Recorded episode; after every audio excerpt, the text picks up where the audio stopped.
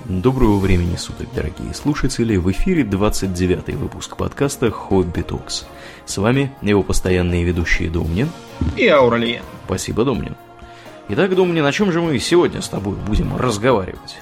Мы поговорим о э, причинах и предпосылках начала Второй мировой войны, угу. а, поскольку скоро уже очередная годовщина, буквально через неделю, ее официального начала, хотя с этим многие спорят, про китайцы. Да. Недовольны, да, говорят, что все было, все было раньше. Ну и чехи, я думаю, тоже. Хотя у чехов сейчас есть более интересные занятия. У них другая годовщина, 68-й год.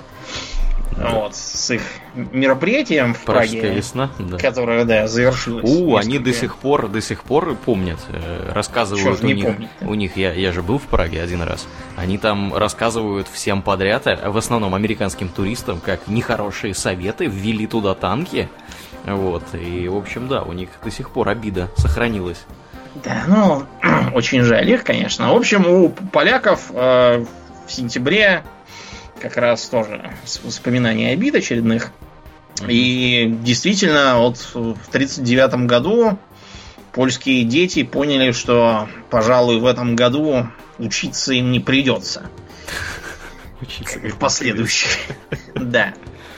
Но вообще-то все было видно гораздо раньше. Вот среди населения приняты какие-то фантазии о том, что там пришел к власти Гитлер и давай всех терроризировать своими лозунгами и теориями. Угу. Вот, а без Гитлера все было прекрасно и ничего бы не случилось. Это все он виноват, козлина. Да, и те, кто отрицает такую роль личности в истории, говорят, что Гитлер там или не Гитлер, но главное, что пришли к власти фашисты, вот, и поэтому началась война. Но, позвольте, вот в Испании тоже пришли фашисты тогда, в 30-е, и в Португалии пришли фашисты, и в Бразилии пришли фашисты, и в Аргентине пришли фашисты, и, и вообще, знаете, в 30-е годы, проще сказать, где не пришли фашисты, и, и то в основном не потому, что мало старались.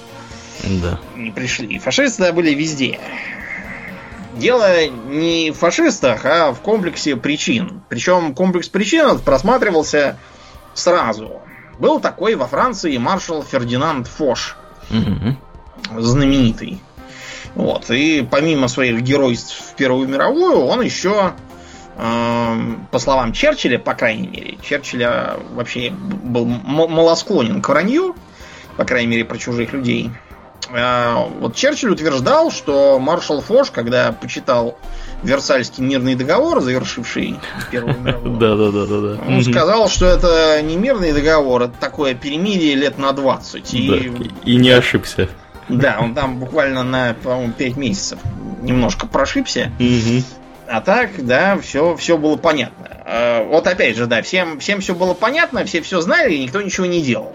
Ну, то есть, кто-то что-то делал, но то, что они делали, оно наоборот сыграло, так сказать, в сторону развязывания конфликта. Но обо всем по порядку. Да. Да, ну, да, да, да. Ну, буквально, да, в двух словах повторим мысль, что без Гитлера обошлись бы вполне. Нашелся бы какой-нибудь другой, там, я не знаю, да. Борман, вот, и, в общем, Мало ли там было. было бы ровно то же самое, абсолютно, скорее да. всего. Угу. Одна из причин крылась как раз в кривизне и дисбалансе Версальско-Вашингтонской системы международных отношений. Я эту тему плотно изучал в университете, поэтому вот сейчас могу наконец применить по делу полученные знания. Угу. Дело в том, что современная теория международных отношений исходит из того, что мир живет, э, так сказать, от одной системы до другой. То есть вот когда-то была после 30-летней войны Вестфальская система. Вот. Потом она стала давать сбой, и, в общем, была семилетняя война и так далее. Вот э, Версальско-Вашингтонская строилась на двух договорах. договорах. Версальского про э, Старый Свет и Вашингтонского про Америку, Тихий океан и Японию. Угу. Да, а они были, э, во-первых, очень неравноправными, а во-вторых, создавались в известной степени на ходу, там, постфактум, по, по явочным порядкам и так далее. Потому что чем кончилась Первая мировая война? Тем, что, во-первых, Германия потерпела разгромное поражение, и империя там была сменена на так называемую Веймарскую республику очень слабую, кривую, косую, убогую и, в общем, недолго прожившую по этой причине. Да. О состоянии дел в Германии э, рекомендую прочитать э, художественную книгу «Три товарища» Эриха Марии Марии Ремарка, Ремарка да. нашего, да. Очень она красочно описывает, что происходило в Германии после Первой мировой войны. Э, внимание, спойлер, все было очень плохо. Вот. Да. Угу. Дети там играли пирамидками из денежных пачек, потому что они ничего не стоили, совершенно угу. обесценились. Да, ну, в общем, э, Германия, во-первых, была потрепана территориально. А, у нее отобрали Шлезвик в пользу Дании. А, у нее отобрали э, земли на востоке ради воссозданной Польши, э, создав так называемый Данцигский коридор – то есть между как бы основной массой Германии и Восточной Пруссии, где сейчас Калининград, угу. получился такой вот кусок польской территории, плюс город Данциг, который как бы вольный город. Его совсем отдать Польше, видимо, не решились, поскольку там э, было 90% населения э, немцы, mm и никаких поляков там не было, кроме как на должности полотеров там всевозможных. Поэтому посовестились, сделали его вольным городом. Но де-факто он как бы был подчинен Лиге наций, и Польша постоянно на него давила там со своими всякими привилегиями. А, коридор этот данцевский был выдан для того, чтобы у Польши был выход к морю. Дело просто в том, что Польша э, под конец войны там немцы создали польские формирования в главе с Пилсудским, потом поняли, что Пилсудский вовсе не собирается за них воевать, а хочет Великую Польшу, посадили его в Кутузку, тут уже у них э, дела пошли плохо совсем, и поляки как бы очутились на стороне победителей. И вот за это им дали дали выход к морю трудами Франции. Угу. Франция сама тоже себя не обидела и, урча и чавкая, уволокла обратно Эльзас и Лотарингию. Каковы у них отняли по, по поводу предыдущей войны франко-прусской. Да, это вообще переходящее красное знамя у них. Там. Да. Они тут друг у друга постоянно их рвут. Вот. Да, депортируют то франкоговорящих, то, то германоговорящих. Да. В общем, пришло все к тому, что после Второй мировой решили, так сказать, сделать э, вообще, как бы, с чего начался весь Европейский Союз, как раз вот с, с ассоциацией этих да. промышленников, предпринимателей. Да. Дело да. просто в том, что mm-hmm. Эльзас Лотарингия, а также Саар, э, это места, где уголь и стая и железо. Соответственно, это очень стратегически важные места, и вот чтобы они прекратили уже за них драться, было решено сделать так, чтобы они были взаимосвязаны друг с другом, и друг без друга не могли пока что действует. По крайней мере, друг с другом они больше совершенно не собачатся. Да, ну, на самом деле, э, там у них вообще все здорово, потому что куча немцев живет во Франции, куча французов живет в Германии, и я знаю, как бы вот, и среди моих шведских друзей есть целых два человека, которых э, там один родитель француз, а второй как бы немецкий так сказать, родитель. У меня есть, да, знакомый по работе Жан-Франсуа. Он mm-hmm. здорово говорит по-немецки и даже преподавал одно время, потому что он как раз из Эльзас Лотаринги. Да, да, да. А потому что зовут Жан-Франсуа. Да, да. Вот. А Бельгия там тоже кое-чего пощипала. А кроме того, Саар тоже важную стратегически территорию, э, отдали как бы на 15 лет э, под протекторат Лиги наций. Угу, вот, знаем но, мы эти протектораты. Да, де-факто это все захавала опять же Франция, и все шахты, которые там стояли, все пахали на Францию уже. Вот, ну и Uh, да, еще Литве отдали бывший Мемельланд, который сделался Клайпеда. Угу. Вот. И получилась такая вот обкорнанная, обкусанная Германия. Кроме того... В общем, раздербанили все, что могли. Да, германские колонии там в Африке и в Атлантическом, э, извините, Тихом. в Тихом океане, да, все тоже раздербанили, все отобрали. Да, причем в Тихом океане там в основном японцы усердствовали, потому что да. они выступили мощно на стороне союзников. Да, на стороне союзников. И колонию в Китае, кстати, тоже отдали японцам. Несмотря на то, что Китай тоже как бы выступал на стороне Антанты, вот, и как бы думал, что ему после этого отдадут, это в Циндао было, где мое любимое пиво варят. Да. Да, но вы Японии Япония была большая и страшная. Китай был очень дохлый тогда.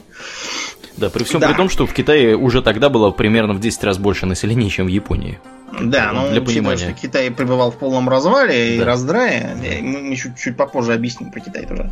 Значит, помимо всех этих территориальных э, потерь, были еще и потери, во-первых, денежные, потому что на Германию тут же наложили такие репарации, вот, какие мы, на самом деле, если бы вот по-честному все это платить, им бы до сих пор, наверное, не расплатиться. Мгм. Ам, Пометуя об этом, их после Второй мировой войны еще раз обложили репарациями, только вот на сей раз они уже все отдали.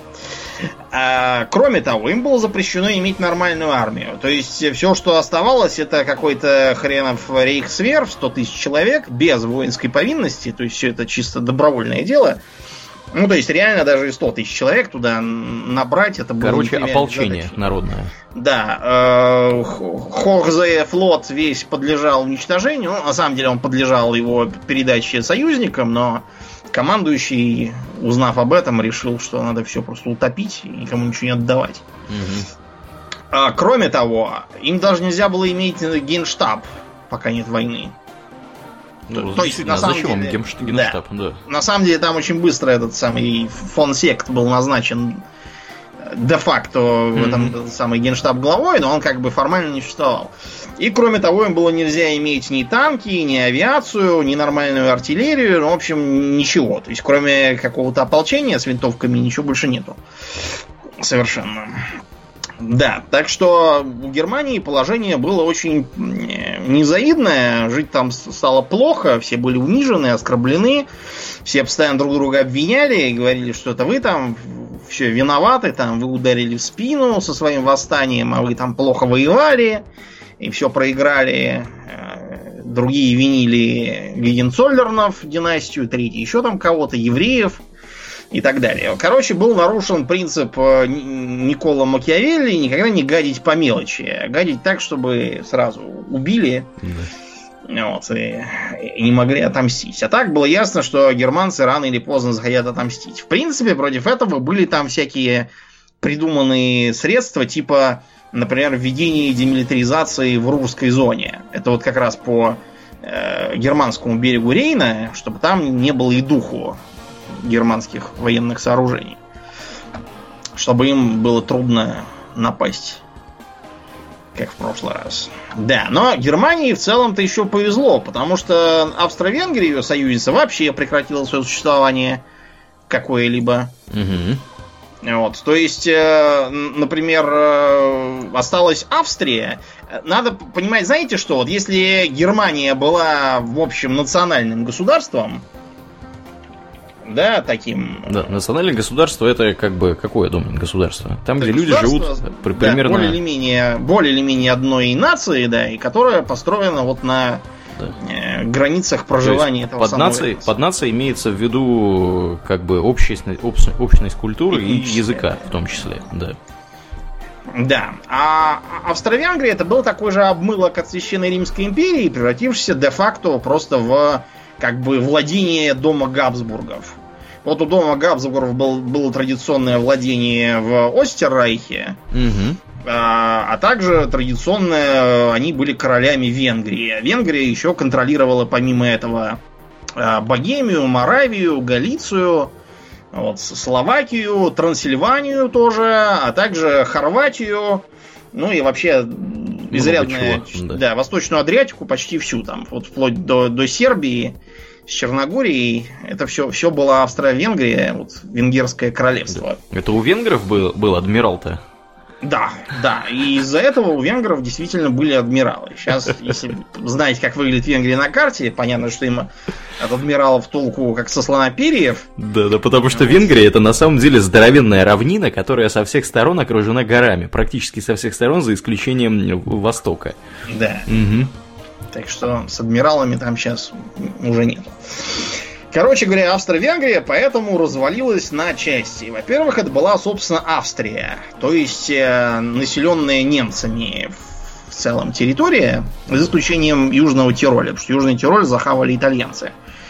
Вот, это, по-моему, было единственное, что им там удалось урвать по ходу войны, потому что итальянцы так слабо выступили. Вот, там, там по-моему, была то, то ли восьмая битва за этот Южный Тироль, то ли еще какая-то. Ну, в общем, там бились, бились, ничего не набили. Получилась это вот самая Австрия, которая была какая-то обкурненная, убогая, и самое главное, теперь непонятно вообще, зачем она нужная такая. Австрийцы, в, по крайней мере, начале 20-х все были хором за присоединение к Германии. Потому что, если раньше было понятно, что есть владение Габсбурга, теперь есть просто какие-то какие-то немецкоязычные сидятся, никому не нужные, неприкаянные. Куда-то надо деваться. Но угу. это было строго запрещено вот этой самой Версальской Вашингтонской системой. Специально, чтобы Германию не усиливать излишне. Далее. Э, Венгрию сильно обкарнали. Венгрия фактически потеряла две трети своей территории. Потому что, когда империя посыпалась, э, во-первых, Чехословакии тут же подняли штыки, а тут к ним потом еще приехало подкрепление из Советской России. Угу. Вот, во главе с этим своим поручиком-полковником Гайдой. Золото, кстати, притащили нашего с собой. Награбили. Награбили, да. И таким образом было создано, опять же, явочным порядком государство Чехословакия, доселе никогда не существовавшее. Заодно в Чехословакии попал еще и Тешинский край, который вообще-то должен был как бы относиться к Польше, но угу. просто у чехословаков там было два полка, а помешать им было некому, вот они там заняли. Да, да. Неплохо. С востока на Венгрию набежала Румыния, которая как бы была тоже в Антанте, поэтому решила, что настал ее звездный час, вот, и захавала всю Трансильванию. Да. Ну, а. как бы забегая вперед, скажем, что вообще сейчас э, как бы в Румынии э, и, и живет миллион человек, который говорит по-венгерски. Вот, как бы вам для понимания. Они живут как раз вот на вот этих территориях, прилегающих к Венгрии. Вот, и очень сильно не любят румынов до сих пор, да. на самом деле. Вот. Я тут просто разговаривал с одним чуваком из, из Румынии, там Влад у меня такой есть приятель. Ну, он говорит, у, говорит, у, да, они прям очень не любят. А до этого я разговаривал с чуваком как раз из вот этой вот части Румынии, которая как бы венгерская. То есть чувак говорит, я, говорит, разговариваю на венгерском и на румынском, ну и по-английски как бы с ним разговариваю. Вот, так что да, они, они такие товарищи-то. Вот. Да. В общем, а на юге, э, знаешь, что такое был за город Лайбах? Лайбах? Э, есть да, такая Лайбах. группа, по-моему. Есть, да. Jesus Christ, Jesus Christ они любят перепевать. Да, да, да. Причем они, они как раз же эти, как их звать-то? Э, Словенцы? Словенцы, да, да, да. Потому что Лайбах от Любляна. А, понятно. Ныне, угу. да. Только на немецкий общем, манер, я так понимаю. Да, да. На австрийцы называли это вот именно так. Угу. А в Триесте, кстати, устроили какую-то там мега-республику, которая, которая, по-моему, в итоге к итальянцам там пере, перешла. Угу. Не помню точно. Но, в общем, на югославских землях тут же началось бурление, потому что там и хорваты, и словенцы. И все, все тут же вспомнили, что они братушки, в общем, и объединились в королевство сербов, хорватов и словенцев.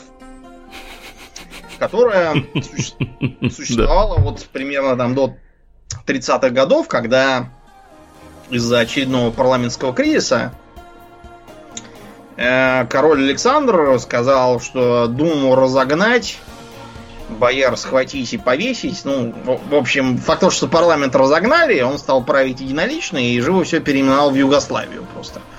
Потому что э, все на Балканах, разумеется, уверены, что если они исповедуют э, э религию с вот таким вот крестом, а не вот другим крестом, и говорят, э, и пишут на латинице, угу. то это делает их моментально уберменшами, вот, а всех остальных, соответственно, убер унтерменшами. Унтерменшами, да. Ну там да. прикол как бы в том, что действительно компактно на, те, на одной и той же территории примерно проживают люди, которые там есть православные, да, в основном эти сербы, которые живут да. в Сербии.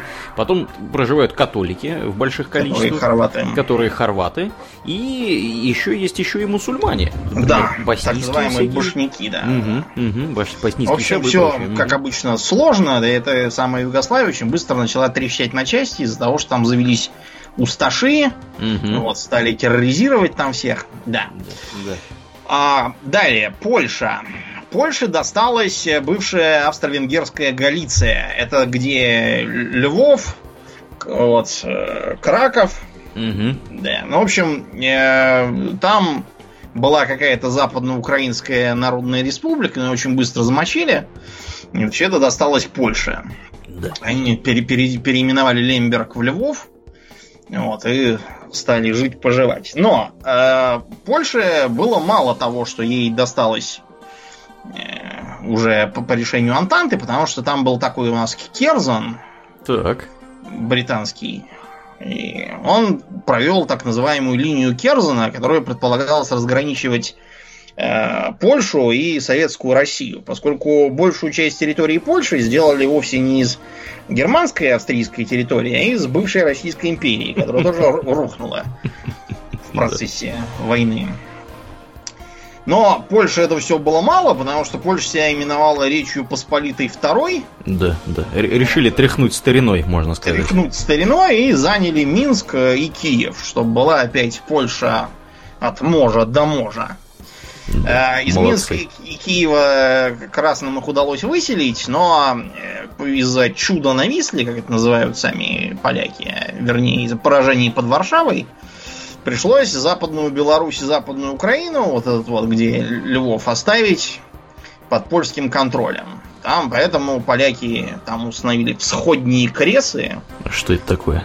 Это восточные, значит, края. И ввели там режим расовой сегрегации. О, ну, достойно выступили, что могу сказать. Например, э, украинцы и белорусы, которые там жили, были законодательно обязаны уступать дорогу полякам и снимать перед ними шапки. Бить челом. Поэтому, да, в 39-м э, жившие там украинцы и белорусы стали снимать с поляков не только шапки, но и сапоги и даже штаны. Короче, Австро-Венгрия вот э, развалилась, еще получилась неприкаянная Австрия, обкорнанная Венгрия с адмиралом, который остался без моря да. и загрустил. Да. Вот, получилась эта самая Чехословакия и Югославия. Вышло э, из-за того, что границы устанавливались не в ходе чинных дискуссий, а по большей части кто чего там успел захапать, кого откуда удалось выгнать. Да. Э, вот, получилось, что практически вся Восточная Европа имеет друг к другу территориальные иные претензии. И половина стран грезит, что вот она просто Венгрия, а надо быть Великой Венгрией, там, или Великой Румынией, или Великой Польшей, или еще там чем-нибудь. Все, короче, стали себе воображать всякое. Да, а с бывшими российскими территориями тоже получилось не очень. Значит, во-первых, откололась Финляндия первой. Финляндию отпустили, сочтя, что там скоро все равно будет Красная революция, вот, и все равно все придет обратно. Революция проиграла, так что она не пришла, и в начале 20-х мы с ними даже немножко повоевали. Вот, война окончилась компромиссным решением, вот, но с тех пор отношения между Финляндией и Советским Союзом были не очень хороши. Поскольку Финляндия постоянно рассказывала, что она вообще-то будет великой Финляндией и еще принадлежит Карелии, по уму-то там живут всякие вепсы и прочие финноязычные товарищи. Угу. И вообще-то и Ленинград, по, по совести-то, он тоже должен быть финский. А Советский Союз не устраивал то, что от Ленинграда можно плюнуть и уже плевок приземлиться на финской территории. Что чревато в случае войны, потому что Ленинград город важный. Прибалтика тоже отделилась. Туда просто отступали белые, вот они штыками этих белых отбились. Вот, после чего всех их загнали за колючку. Какая а, ирония. Да, получилось вот так как-то неловко. А, прибалтийские государства пребывали в перманентном э, нище каком-то авторитарном состоянии, то есть э, там то устраивали сожжение книг, то организовывали лагеря для лодырей, вот, то проводили какие-то грабительские земельные реформы, по которым Э, всех э, немецких помещиков надо было раскулачить. И, кстати говоря, они же при, привлекали немецких солдат для обороны от, от э, Советской России, угу. пообещав им сколько там земли, а когда победили, сказали, что по Версальскому мирному соглашению все договоры с немцами аннулируются, так что очень жаль, идите обратно в свой Немец, убирайся в свою Немецию. Да, как в Симпсонах, да.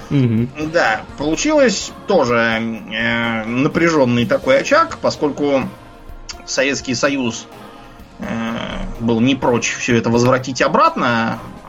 Соответственно, прибалтийские державы не очень этого хотели и укрывали у себя всевозможные русские общевоинские союзы, всевозможных там недобитых белых, водили их через границу. В общем, не очень тоже приятные были э, отношения. Э, со стороны Румынии была потеряна бывшая Бессарабия, вот где сейчас Молдавия и Приднестровье, вот там раньше была э, российская Бессарабия. Бендеры, например, назывался город Тигина. Угу. Потому что их захапали румыны, отдавать отказались. Опять же, все дело с явочным порядком, Румынии никто этого не разрешал. Получился, да, вот очередной очаг э, напряженности, очередные постоянные инциденты на границе, то советы им засылают диверсионные группы, то наоборот, всякие шпионы, бывшие белогвардейцы ходят. Причем, обратите внимание, все это опять же делалось под тем соусом, что вот смотрите, как это, какая, -то, какая такая Молдавия, какая такая Бессарабия, это Румыния, вот смотрите, они там говорят по-румынски, как бы явно румыны, правда? Да. Поэтому чистой как бы, воды. Чистой воды румыны, знаю, это же Румыния, как бы вот теперь это будет Румыния, поэтому, да, вот как вот там у вас с аншлюсом будет в скором времени, так же и у нас и здесь. Так что все это было благополучно сделано, как бы такие тренды были просто в Европе в то время. Да, модно, были... молодежно и стильно было объявлять там типа аншлюзы всякие. Угу. А с другой стороны, в стане победителей тоже не было единства. Во-первых, было противоречие между Англией и Францией. Франция старалась все эти послевоенные договоренности повернуть так, чтобы обеспечить максимально униженное положение Германии. Традиционного которого, своего соперника. Да, из которого вытекала французская гегемония на континенте. А Британии была нафиг не нужна эта гегемония. Потому что, понимаете, у Британии у нее нет ни вечных друзей, ни вечных врагов. Есть только вечная любовь к правящему монарху. Вот, или вечные интересы, как это говорят менее политкорректно. Поэтому э, Британия, наоборот, старалась заложить в все эти послевоенные договоренности всякие лазейки для Германии, чтобы эту самую Германию потом в случае чего немножечко э, подкормить, немножечко перестать ее давить, чтобы она Францию уравновешивала. Что, кстати, в итоге и случилось. Италия. Как я уже сказал, Италия воевала так, что, знаете, лучше бы не воевала вообще, было бы проще для всех. Потому что в войне потери были большие, расходы на эту войну получились большие, а толку получилось ноль. Кроме э, куска Адриатики и вот этого Зюй-Тироля, где можно поесть суп с кнедликами, да. больше никакого толку.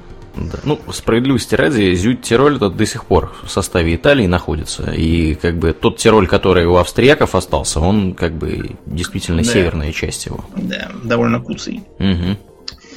Да, и поэтому Италия в 20-е годы не вылезала из бесконечных кризисов. Там то была забастовка, и, в общем, рабочие там даже захватили заводы.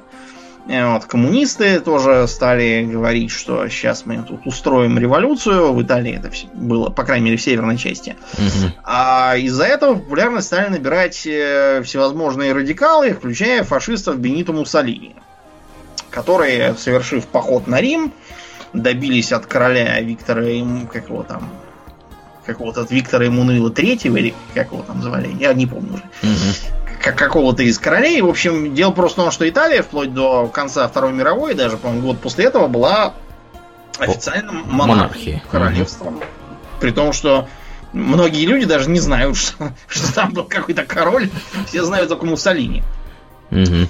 Муссолини э, своим фирменным знаком который до сих пор является одним из символов фашизма, именно в его такой итальянской трактовке, избрал фасции. Почему, собственно, фашизм, да? Угу. То есть это что? Это связка прутьев с топором, которая символизировала власть римского ликтора.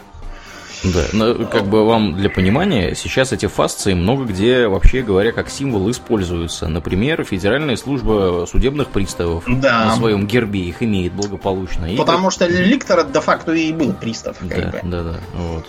Так что, да, вот, как бы, пожалуйста. Да, ну тут подс, подсобил э, Гитлер, потому что его свастика неизменно более известная и распиаренная, поэтому символом фашизма считают в основном ее. Вот, из-за чего, кстати, оказался запомоен один из э, православных крестов.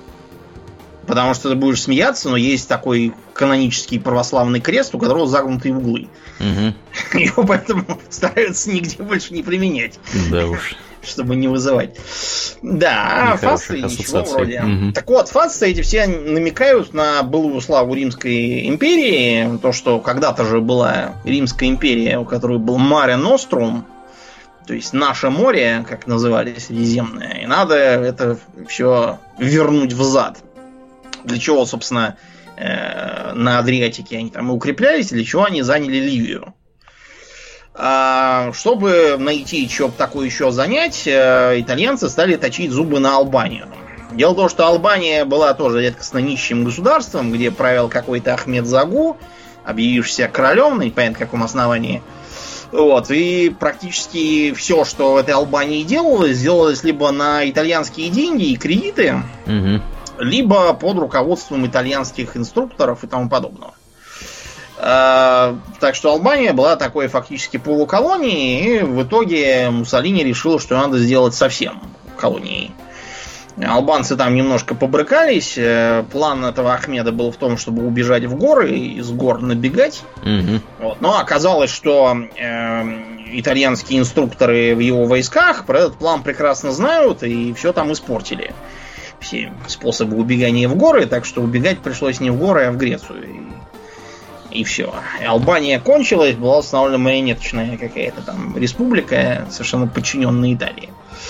Это э, Муссолини показалось мало, и он решил, что э, вот у итальянской Сомали, итальянская Ливия, между ними вот нет никакого канала связи. Приходится либо через Суэцкий канал, либо вокруг Африки плывать неудобно. Да. Надо что-то делать с этим.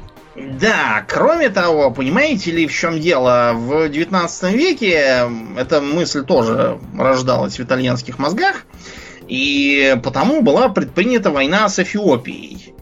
Вот, и война эта была с треском продута итальянским оружием, и более того, они даже были вынуждены платить э, контрибуции, угу. как потерпевшие поражение, и поэтому итальянцев в Европе долго дразнили негритянские данники. Обидно звучит, что могу сказать. Да, так что Муссолини решил совместить приятное с полезным, во-первых, э, расширить подконтрольные территории в Африке, а во-вторых, отомстить Эфиопии за это позорище. Да, потому что Эфиопия э, была второй независимой страной Африки. Первая была Либерия. Но Либерия такой был американский протекторат на самом деле, но учитывая, что он создавался не для того, чтобы выкачивать ресурсы, а для того, чтобы наоборот выгнать всех негров из Америки туда, обратно. Вот. Сами понимаете, негры выгоняться не захотели и решили лучше остаться в США. Да уж там пособие выше.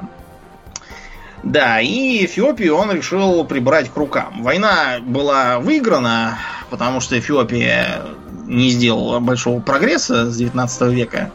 Многие воины были вооружены там кто копьями, кто луками, кто еще там чем-то. Кто дубьем. Да, было, по-моему, 5 танков и 3 самолета. Само собой, войну они проиграли, получилось э, подконтрольная Италии колония, и Италию за это вышибли из Лиги наций. Наложили на нее всякие санкции. И вот эти вот самые санкции привели к тому, что э, итальянцы стали сближаться с единственной державой, которая эти санкции на них не налагала, а именно с Германией. Ну вот, и получился стальной пакт. А что у них стального было в этом пакте? Ну, просто это такие, знаешь, немецкие бодрые, бодрые названия. Железное, стальное там какое-то. Панцерваффе. У них, да, железный крест, чего-то там еще.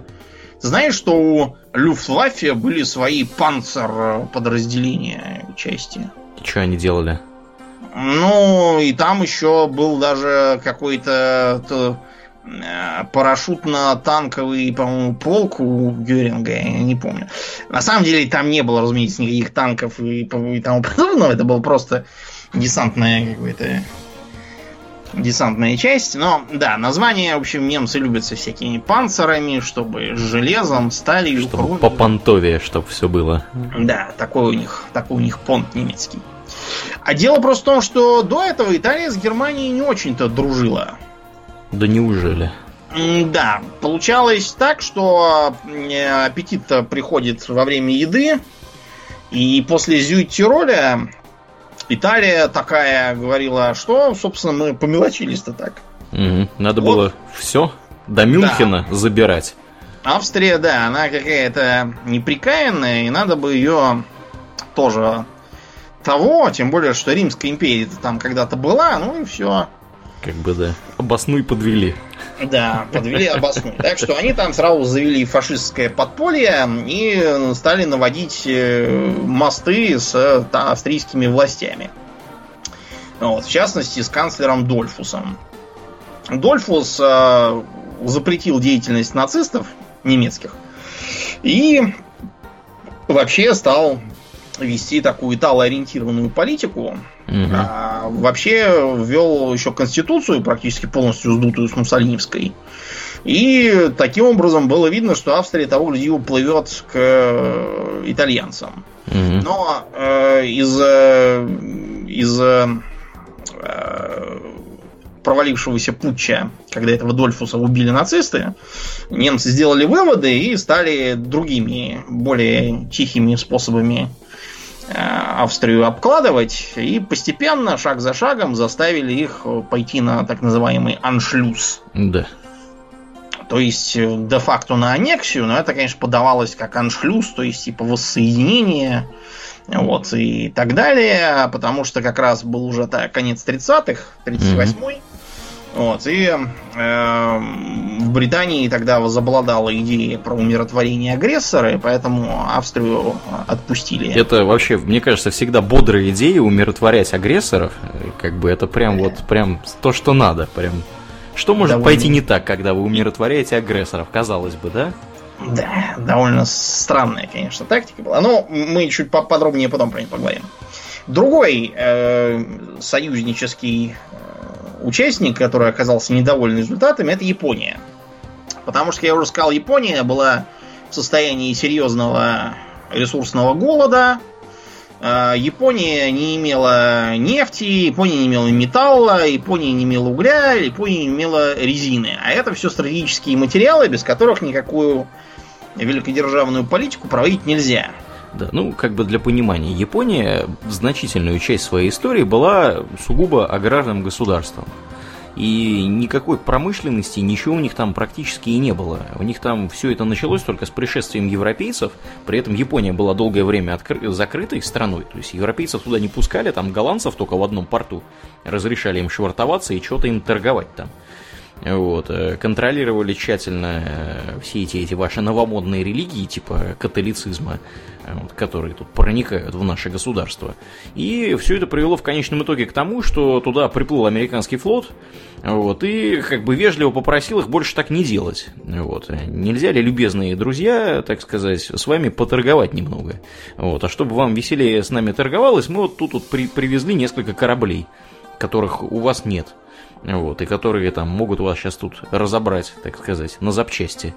Вот, и как бы Япония поняла, что она как-то что-то в жизни делала не так долгое время, вот, и стала успешно опыт перенимать.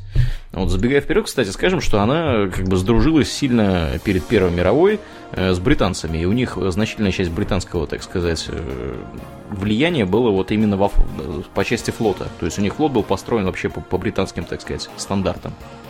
Вот. Так что да, поэтому действительно, а что в Японии делать-то? Там как бы какие-то горы постоянно, вот, причем не особо рудные, вот, рисовые поля и все, и ничего больше нет. Да, больше нифига нет. Да, но общем, зато у них, знаешь, что у них и Домнин есть? У них есть очень трудолюбивое, фанатичное население, вот, которое готово было э, хреначить, вот, и как бы, ну, результаты мы потом увидели. да, фанатизма. у них был такой, такая, знаете, была идеология Кокутай. Как Утай? Да, Кокутай это типа означает, что типа сердце нации, что такое угу. по смыслу. Э, это комбинация как раз того, что ты сказал, то есть фанатичного населения, там бусидо, да, да, да, да, там император, синтоизм, угу. вот и все такое. То есть так, такое вот такая идеология. И из этой идеологии выходило то, что Япония предназначена править, ну если не миром, то хотя бы Азией. Да, то хотя бы Азии. Стала выдвигаться идея, во-первых, Азии для азиатов, а во-вторых, а, так называемой сферы восточного сопроцветания, в которой должны были сопроцветать все азиатские народы под мудрым руководством э, Японии. Угу. Потому что, да, и у них даже есть своя расовая теория, по которой стало быть Эм, японцы являются белой расой, а вот, например, там китайцы, вьетнамцы желтой, а европейцы розовой расой. Прекрасно. Кем являются, например, индийцы там или негры, неизвестно. Я думаю, вообще людьми не вообще являются. Никем, да. да. Какие-то какие-то недочеловеки, видимо, они по этой идеологии. Но, в общем, было ясно, что Япония не остановится на Э, на достигнутом, то есть на отобранных э, у Германии колониях в океане и на территории Китая. Угу.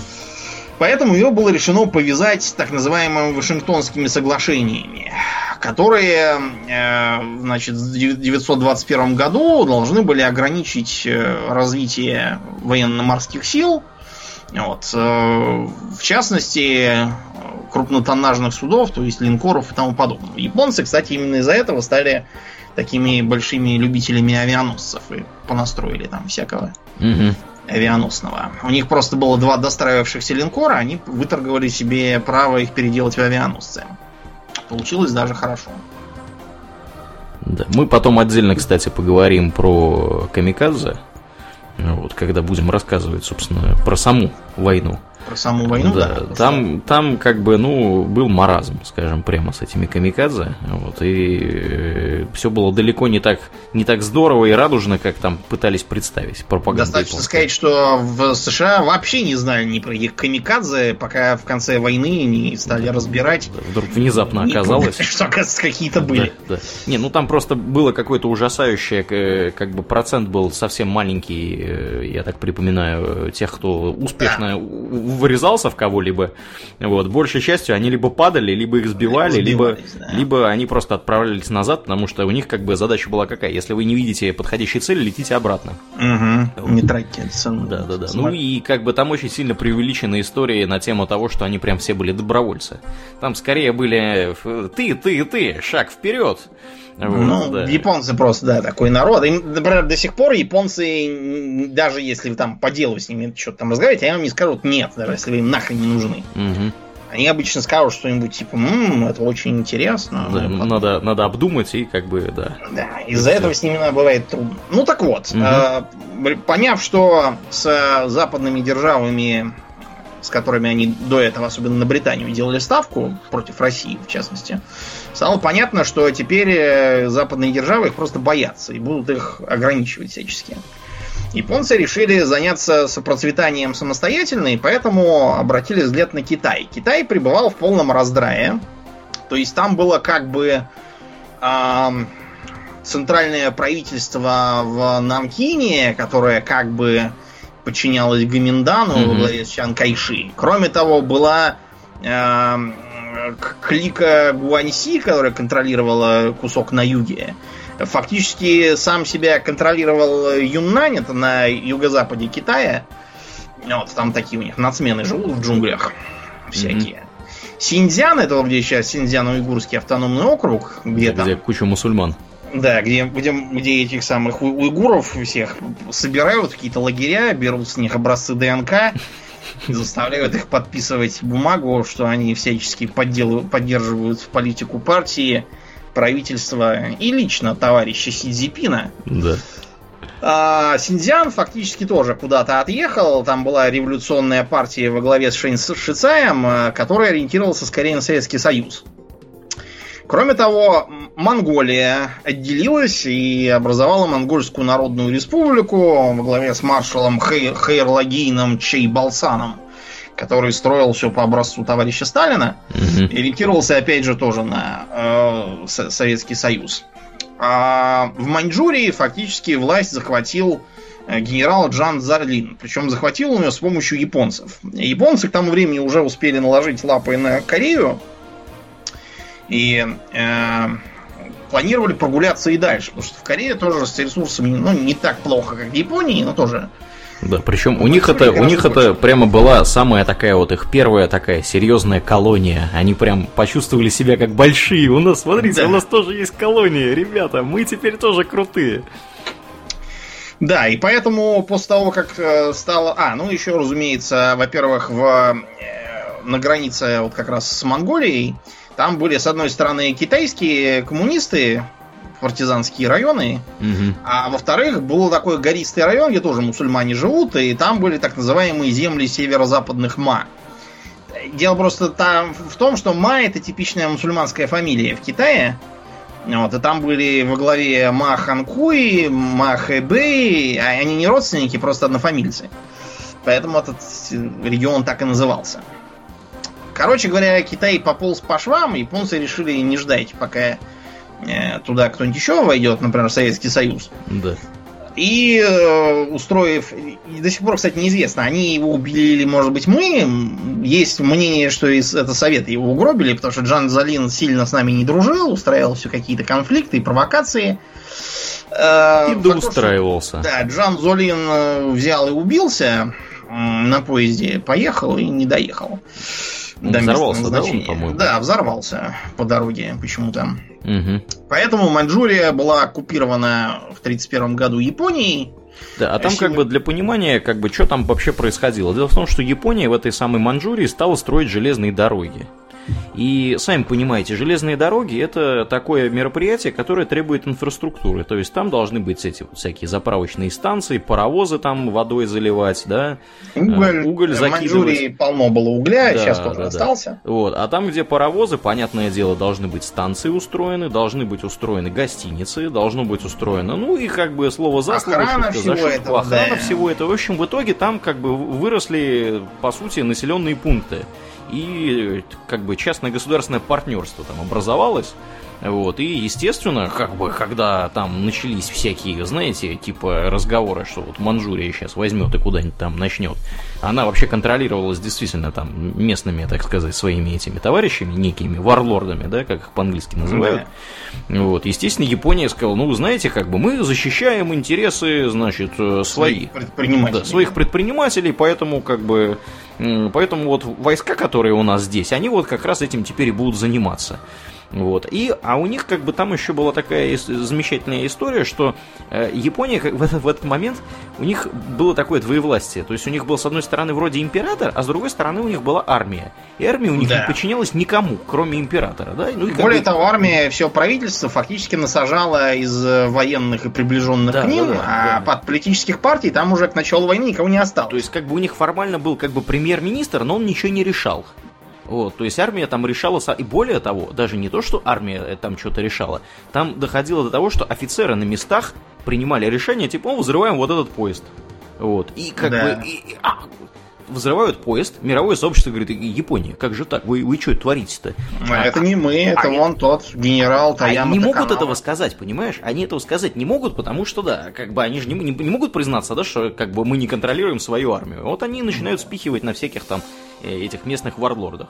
Вот, то есть там все было вообще замечательно и прекрасно у этих манжуров с японцами. Да, ну, в общем, в интересах контроля над местной угольной и металлургической провинцией, э, промышленностью, э, дело просто, почему им уголь был так важен? Дело в том, что уголь можно при желании перегнать в э, топливо жидкое, типа нефтепродуктов. Мгм. И ввиду того, что со своей нефтью было все очень плохо, и поставки велись в основном через американцев, которые могли их в любой момент перекрыть, было принято решение, что надо, надо на всякий случай этот стратегический ресурс за собой застолбить, поэтому в Маньчжурии было а, объявлено, что это как бы не оккупация, это просто а, восстановление безопасности. империи а, Маньчжоу-Гуо. Мгм. То есть Мгм. буквально манжурская держава. И чтобы всему этому придать законный вид и толк, э, они нашли бывшего императора Пуи. И посадили его. Да, и посадили его на трон при поддержке так называемого общества согласия, которое типа должно было изображать там чего-то. На самом деле, mm-hmm. Маньчжоу Го было абсолютно марионеточным. Причем это в данном случае не эмоциональная оценка, а совершенно буквальная. То есть там у каждого сколь-нибудь значимого официального лица был обязательно японский дублер от Квантунской армии, вот, который фактически дергал за ниточки, а вот этот, который маньчжурский, просто был говорящий головой, озвучивающий то, чего ему велено. Вот. Так что а, ну и маленькая деталь. А, командующий Квантунской армией, то есть вот этой вот самой силой на континенте э, японской императорской армии, он был еще и послом э, в Маньчжоу. Да, послом мира. Простите, какого и мира? Да, да, вот получалось как- как-то как так выходило. От Лиги наций приехала инспекция, которая показала, что никакой Маньчжоу тут нет совершенно явно. Это просто такой наглый колониальный захват. Угу. Вот, на что Япония сказала, а нам ваша лига вообще не нужна. Вы кто и такие? Мы вас не знаем. Да, и вышли. А, поняв, что никто им ничего не делает, кроме присылания инспекции, а теперь уже инспекции тоже не будет, японцы стали действовать дальше, то есть устраивать провокации. Стали вести вот. себя еще более дерзко. Да, а, например, из э, внутренней Монголии сделали какое-то государство Мэнзян, тоже марионеточное.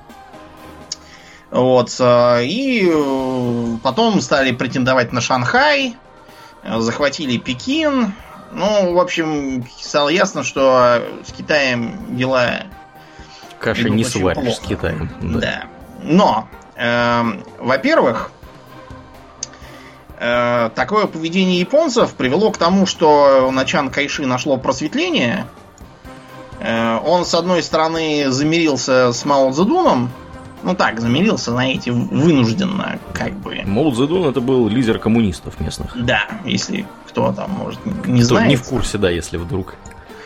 Да, он замирился с коммунистами, чтобы образовать единый фронт э, против японцев, и более или менее фронт держался, хотя на самом деле они там старались воевать все больше чужими руками, а под конец войны вообще думали, как бы, как бы гадить другому, а не японцев бить. А, кроме того, за счет этого, через Мао Цзэдуна, Китай помирился с СССР. Наши начали операцию Z и стали поставлять им, например, самолеты, даже вместе с летчиками. Угу. Сразу.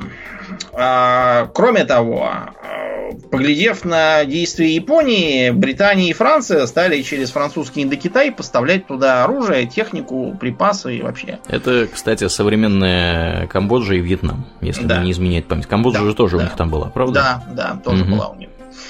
Вот. Ну и через британскую Бирму, которая сейчас Мьянма. Да.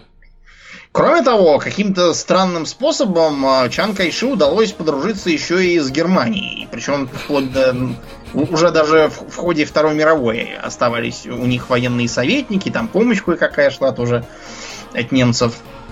И кроме того, в США тоже что-то забеспокоились и стали пристально глядеть на то, что происходит, а также постепенно давить на Японию, чтобы она прекратила свою агрессию против Китая.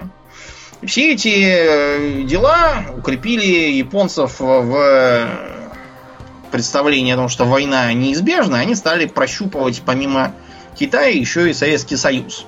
На прочность. Проверять. На прочность. Угу. Да. Дело просто в том, что после того, как они это Маньчжоу Го захватили, у нас не было с ними четко установленной границы. Э, то есть у нас был договор э, еще 19 века с Китаем, но Китай-то уже все, кончился, теперь Маньчжоу-Го какое-то. Вот, и японцы говорили, что а мы ничего не знаем, мы ничего не подписывали, это, вот эта гора наша, вон та река наша, на самом-то деле вы их занимаете зря. Да. И э, сначала в 1938 году на озеро Хасан произошел конфликт, там японцы окопались на пригорке. Угу. Вот, и туда подтянули постепенно войска. Подтягивали их очень медленно. Дело в том, что у нас было как бы эм, отдельный, как он там, корп... как называл, КДВА, какое-то отдельное корпус, не помню. Кор- Короче, в общем, это был как бы военный такой, такой противовес Квантунской армии, которым командовал эм, маршал Блюхер, тот самый, который брал э, Крым у белых. Мгм. Вот, Блюхер к тому моменту успел э, напрочь спиться.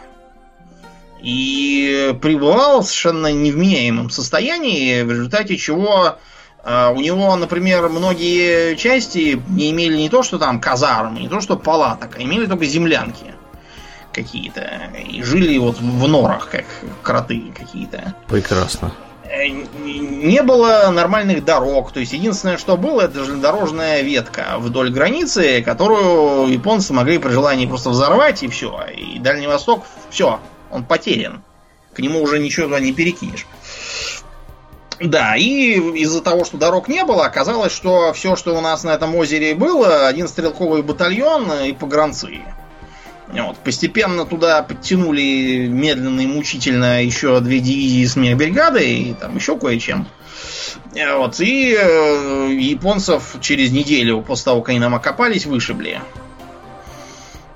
Японцы сняли свою претензию, после чего сняли самого Блюхера.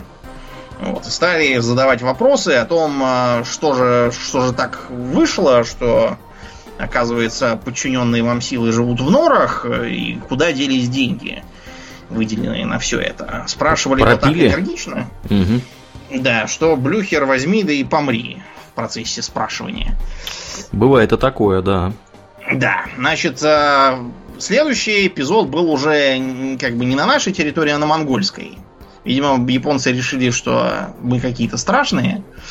Лучше попробовать э, Прокси, монгольскую войну. народную республику. Да. Но э, они стали, опять же, по, по той же логике выдвигать претензии на то, что вот э, река Халхингол, что восточный берег реки принадлежит им. Вот, и что э, как бы все, ну то есть не им, а этим Маньчжоуго как раз, типа они не для себя стараются, Мгм.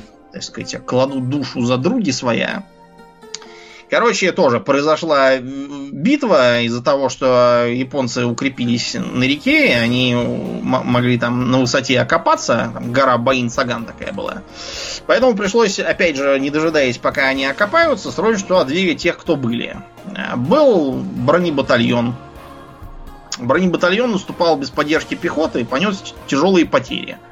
Но японцев все-таки вышибли, так что в Японии было принято решение, что Советским Союзом, видимо, воевать Лучше как-то не надо. Получается, да. И поэтому они обратили свой взгляд на юг. А на юг было понятно следующее. А, Франция там уже к 40 году потерпела поражение. Остался французский Индокитай, который японцы заняли, во-первых, потому что через него шла поддержка для китайцев, а во-вторых, потому что там можно было добывать каучук. Без Он- которого он же каучук. колеса, Мгм. да. и там, ну, каучук, правильно, да. Каучук это на самом деле такой косноязычный вариант. А дальше, в общем, такая же уже разбитая фактически немцами к тому времени Голландия, ее Индонезия, где нефть и тому подобное. Но там рядом Филиппины и американцы. А американцы явно не хотели этого терпеть и послали им ноту Холла. Так называемую, или Халла, я все время забываю, как звали этого американца. И Там что же они в ноте утверждали? потребовали все прекратить, вывести войска из Китая, а иначе перестанем вам поставлять нефть. Э, Топливо перестали поставлять еще раньше. И металлолом, Мгм. кстати, тоже. Ах, перест- металлолом Япония Да. тоже закупала. Да, перестанете поставлять? Ну и ладно.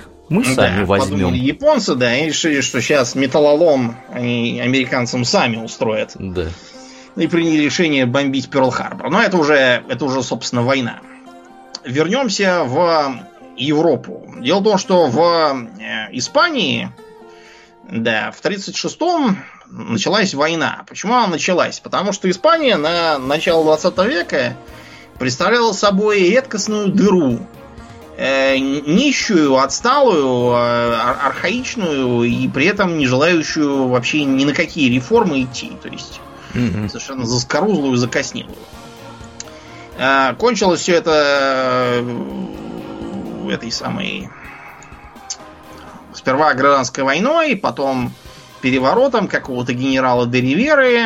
Деривере ничего не удалось сделать, так что вот, он ушел, и началась республика.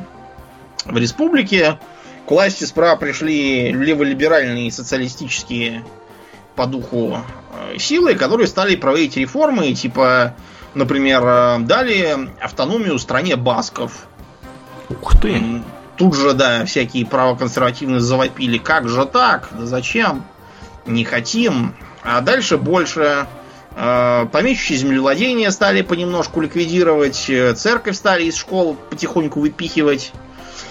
И в итоге в 1936-м все еще больше полевело, потому что на выборах победил Народный фронт. Там были, во-первых, э, испанская компартия сталинистского образца, во-вторых, была троцкистская партия. Были там всякие анархисты, социалисты, в общем, все были, кроме правофланговых, помещиков и прочих реакционеров. Угу. Да и реформы пошли уже все во, во все поля. Так что в 1936 году сперва восстали в Марокко, а потом в Севилье, вот, а потом местами и на материке Испании. Военные, к которым присоединялись всякие там помещики, капиталисты, финансисты, еще там кто-то, в общем, довольно пестрая была компания. Поначалу им... Цирк с конями, короче говоря. Да, поначалу им не очень удавалось э, понять, чего они хотят. Там был как бы у них номинальный глава э, генерал Санхуру, но он очень быстро разбился на самолете. Э, если бы им противостояла достаточно единая политическая сила левых, то наверняка мятеж был бы подавлен. Но все это республиканское правительство представляло собой очень рыхлую комбинацию из коммунистов, э, троцкистов, э, националистов, например, вот этих, которые в Каталонии, там Пуч Димон, вот его предки, видимо, угу. были его дедушка с бабушкой там тоже. Общего у них на самом деле было довольно мало. Э, да, поэтому армия у них сформировалась очень пестрая, всякие там рабочие отряды по образцу Красной Гвардии. И если бы им не помогал Советский Союз, а также некоторые другие, ну, в частном порядке, туда ехали интернационалисты из так называемых интербригад, а мы к себе вывозили детей оттуда. Угу. Таких чумазых, худых, мы их тут подогрели, побрали, да. Да, да, да. Всякое такое. А, так что некоторое время республиканцы побрыкались. Но сказалось то, что во-первых, э, мятежникам помогали Германия и Италия, причем в большем объеме. Например, легион Кондор, который бомбил города. Вот видели картину «Гибель Герники»? Вот примерно такая картина была по большей части Испании. Э, да, и в результате республи... республиканцы были свергнуты, пришел к власти генерал Франциско Франко, постановил, что э, друзьям все, врагам закон, а после чего Гитлера, кстати, и прокинул и войну вступать не стал. Все, что он сделал, чтобы от него отстали, это послал так называемую голубую дивизию к нам сюда. Вот мы до сих пор кости выкапываем да, не можем выкопать. Последних, последних, да, туда не отправишь. Да. А что эта самая гражданская война дала в смысле подготовки к войне? Дало то, что примерно определилось, кто с кем будет воевать. Угу. И все участники сумели, так сказать, протестировать свои силы, посмотреть, как оно сейчас воюется, вот, чего там делается. Обработ... А, обкатать систему вооружений современных. Да, посмотреть, что не работает, чего не получается. Там стало ясно, что, например, наши эти легкие танки прошиваются насквозь, надо утяжелять.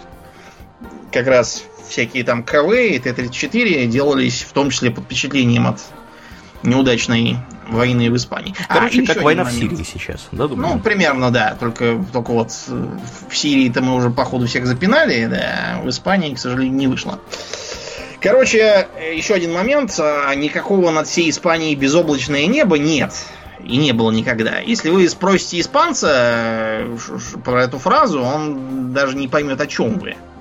Я, кстати, тоже не понимаю, о чем ты. Есть миф такой у нас в стране, что а, сигналом к мятежу стала передача по радио над всей Испанией безоблачное небо. А, окей. На самом деле сигнал звучал так. 17 в 17 директор. Прекрасно. Это просто у генерала Молы, одного из шейки мятежников, у него был погоняло директор. Такое. Мгм. Да, а у нас почему-то считают про безоблачное небо. Я не знаю, может быть, это под впечатлением от того, что когда в Чили Пиночет мятежничал, он передавал, что над Сантьяго идет дождь. Может быть, как-то вот так это все вышло. Не знаю. На самом деле ничего подобного не было. Испанцам это, по крайней мере, неизвестно. Может, они все забыть успели, но не думаю. Какие-то, да. Да. А, тем временем в Германии началась ремилитаризация. Поскольку пришел к власти Гитлер, он стал раз за разом ликвидировать всевозможные ограничения. То есть ремилитаризовали Рейнскую область, вот, Саар тоже вернулся обратно, Э, провели аншлюз Австрии, Э, кроме того, прекратили весь этот рейхсвер жалкий, вот, и вернули вермахт, что, кстати, значит просто вооруженные силы, на самом деле. Ну да. Тем не менее, в современной Германии говорить вермахт не надо. Они, они, они этого пугаются. Не поймут. У нас, у нас бундесвер, мы не знаем. Бундесвер. Да, да, да, да. Да, у них на самом деле вот вся эта тема с Гитлером и со Второй мировой, это прям ужас-ужас. Они очень, очень неохотно вообще об этом разговаривают. Вот. И Гитлера помнят как человека, в основном, который построил дороги хорошие по всей стране, а не как человека, который пол Европы разорил. Да. Вот. Приятно помнить лучше про дороги, да. Ну, в общем, в 1933 году Гитлер оказался рейхсканцлером, потому что его назначил э, рейхспрезидент Гинденбург. Ну, дедушка старый, ему все равно. А, Гитлер не растерялся, поджег Рейхстаг, э, схватил Димитрова и какого-то голландского дурака по фамилии Вандерлюбе. Этого голландца расстреляли, а Димитров сумел отбрехаться. Потому что дело было настолько дутым, что... Да, а язык у него был подвешен. Да, Димитров был такой. Оратор, конечно, будь здоров он был. Но зато добились своего, разогнали все партии, оставили только НСДАП, ввели пост э, сразу и рейхсканцлера, и рейхспрезидента как фюрера, Мгм. и покатилась. Покатилась в сторону Судетской области. Ну, почему бы и нет? Да, дело в том, что в Чехословакии э, оказалось э, где-то 3 с лишним миллиона немцев. Внезапно. которые, да, все проживали, ну, э, по большей части в Судетах. Это такой хороший кусок Чехии, где э, мощные укрепления, хорошая промышленность, кстати, тоже от Австрии оставшаяся. Это же, я так понимаю, с немецкой стороны гор, правда? По-моему, да, где вот, да. Да, та- как там- бы для понимания, Чехия, она, вот современная Чехия, она представляет собой тоже такую, знаете, э, по сути, в некотором роде долину, не долину, а что-то такое, которое окружено со всех сторон горами. То есть с запада, с севера, э, с юга, частично немножко с, с востока даже тоже. Вот. И сейчас вот современной Чехии граница с Германией, с Польшей там и со всеми сопредельными государствами, она как раз проходит по вот этим горам. Вот. А до всех вот этих безобразных мероприятий кускок Чехии, соответственно, еще вот куски Чехии были с другой стороны гор, то есть горы все были в Чехии, вот, а с другой стороны жило, естественно, немецкоговорящее население, которое там еще со времен там, Священной Римской империи ну, поселилось и благополучно, так сказать, жило-поживало, вот, и знать не знало, что оно каким-то макаром относится э, к этой какой-то богине. Чехословакии, да, Да, которую никто не знал, что вообще будет. Да. Дело просто в том, что когда немцы заняли Австрию, оказалось, что они э, Чехословакию, Чехию окружают, так сказать, э, в клещи берут. Ага. Еще и со стороны Австрии. И, собственно, почему бы не? А, Поводом э, стало то, что немцев там типа ущемляют. Дело Да. просто в том, что там задолго до этого была сформирована такая прогерманская партия во главе с неким Генлейном. Вот, и они всячески там подавали сигналы, говорили, что их там тут притесняют, там притесняют, им надо автономию, еще чего-то там им нужно. Мгм. Так что э, германцы стали вопить, что, мол, немецких людей обижают.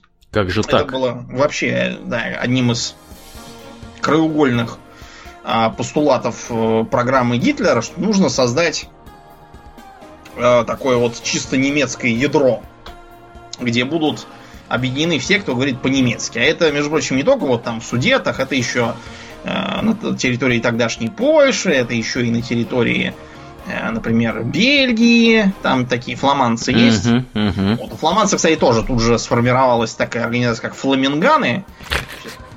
Сейчас про нее стараются не вспоминать, но вот они как раз были как раз про германские. Да, потом в Люксембурге тоже говорят по-немецки Да. неплохо, в Швейцарии Да, по Да. большей части. Ну, в общем, если Да. так посмотреть, много где много говорят. где говорят по-немецки, да. Да, и все прямо. это, все это надо бы вернуть. Да, да, да. Так что жалобы судетских немцев на то, что их тут утесняют, были раздуты в 10 раз. А, Генлейн даже попытался устроить нечто вроде массовых беспорядков, но Чехословаки ввели военное положение, ввели войска, и Генлейну пришлось вбегать в Берлин и э, бороться за свободу и независимость оттуда, из безопасного места. Мгм. Писать листовки, там памфлеты, очевидно, да? Да, да. Значит, э, Гитлер решил, что ладно, теперь можно разговаривать уже от своего имени. И, а, тем не менее, кое-что его беспокоило.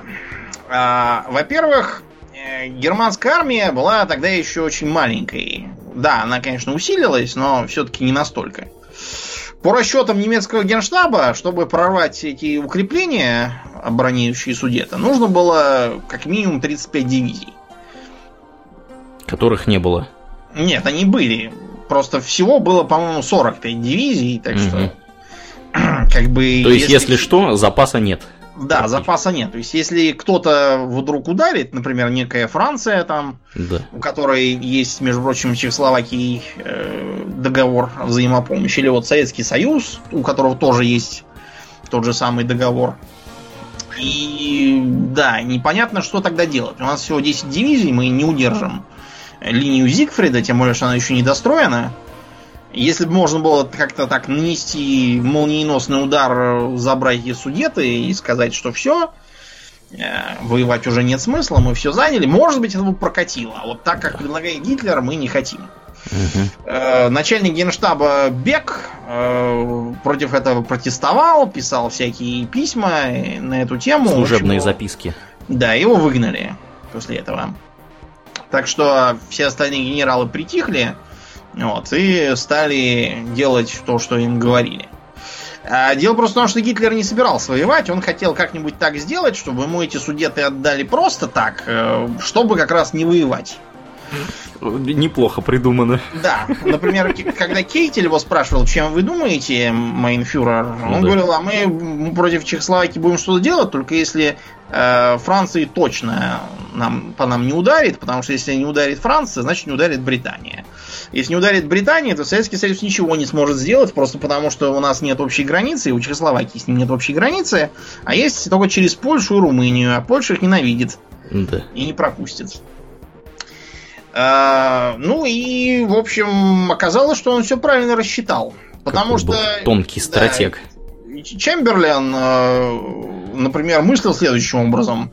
Сколь ужасной, фантастичной и неправдоподобной представляется сама мысль о том, что мы должны здесь у себя рыть траншеи и примерять противогазы только потому, что в одной далекой стране поссорились между собой люди, о которых нам ничего не известно.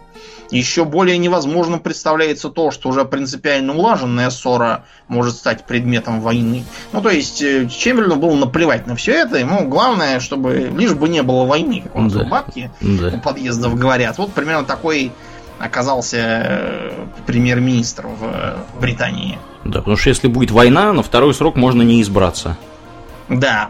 Э, во Фран- ну, в итоге оказалось, что как раз не избраться ему пришлось именно из-за того, что началась война. Да. Какая Э, ирония. спра- Справедливости ради, Черчилль уже тогда всячески протестовал и бушевал, но ему все говорили, что он ничего не понимает, и вообще он молодой, и ничего не смыслит, да. А, И Галиполи припоминали, наверное. да, наверное, когда он был как раз лордом Адмиралтейства. Ну да. У Франции было несколько больше оснований беспокоиться, потому что все-таки Германия это вот она, у них под боком это в Британии, можно на острове отсидеться. Мгм. Франции, если что, будет плохо. Так что э, они всячески старались педалировать Британию, но успеха не достигли. Например, вот э, было послание от э, французского посла к лорду Галифаксу. Он, я так понял, он был министр иностранных дел тогда. А тему того, что мы, мы ударим по Германии, если что. Да, дорогой сэр, имейте в виду. Да. Вы с нами или нет? Значит, Галифакс написал следующее. Мы, конечно, понимаем, насколько важно было бы для французского правительства иметь ясный ответ на этот вопрос. Однако сам по себе вопрос, хотя и ясный по форме, невозможно отделить от обстоятельств, в которых он может быть поставлен, и которые сейчас могут быть только гипотетическими. Хотя правительство Его Величества никогда не допустит угрозы безопасности Франции, она не в состоянии делать точные заявления о характере своих будущих действий или об их сроках в обстановке, которую оно не может сейчас предвидеть. В общем, в общем Франция да. поняла, что ничего не понятно из такого идиотского ответа. Да. То есть, то есть, скорее всего, нет. Да, это значит, да, отстаньте от нас. И, в общем, было стало понятно, что от Англии никакой помощи не будет. Когда на Лондон все-таки нажали, оказалось, что по их плану э, первые полгода войны они смогут отправить экспедиционный корпус две пехотные дивизии бодро придумано. Первые полгода войны можно вообще ничего-то не отправлять было, подумали французы. Угу. И решили, что раз ничего не выходит, то значит кем-то придется жертвовать. Либо жертвовать собой и биться с Германией, вот, либо отдать Чехословаков. Чехословакии, ну и да. да, да кто, кто они такие? Да, да, не, не так уж их и жалко, да. Да, не сватья совершенно никакие. Детей мы с ними не крестили. Да, водку не пили, так что, ну их... Все. Ну их в баню подумали французы и отдали к ядрине Фенеры. Все им, так сказать, сошло с рук. Товарищ Поэтому 30 сентября в Мюнхене, в гитлеровской резиденции, там такой домик был, Фюрербау назывался. Вот, где фюрер в Мюнхене сидел, когда он там бывал. Угу. Там присутствовали Чемберлен от Британии, Деладье от Франции, Муссолини от Италии, Гитлер от Германии. А от Чехословакии никто не присутствовал, потому что они приехали, но их не пустили. Прекрасно. Просто. Потому что действительно, еще они тут будут мешаться. Да. Мы тут вашу страну делим. Вообще, да. А, советскую делегацию тоже, скорее, чтобы, чтобы даже и не приезжали. Совершенно. Советский Союз выражал желание помочь э, Чехословакии, но, как уже так сказать, просчитал Гитлер, нужно было для этого идти через Польшу или через Румынию. И та, и другая сказала, что никогда и ни за что. А Польша даже сказала, что как только что-то такое произойдет, хотя бы авиация красная полетит через польское воздушное пространство. Позбиваем. На помощь, да. Будем считать себя в состоянии войны, да, всех позбиваем. О, какие, какие, слушай, Домнин, они дерзкие-то были, я смотрю. Тут, Прям... понимаешь, mm-hmm. причин для дерзости было сразу несколько. Первая причина та самая Тешинская область, которую чехи тогда захапали, а поляки думали, что это все их исконные земли и точили на них зубы. Поэтому они сразу запланировали, что Чехословакию будем патронить Угу. Вот, и никакое вмешательство там совершенно не нужно. Вторая причина.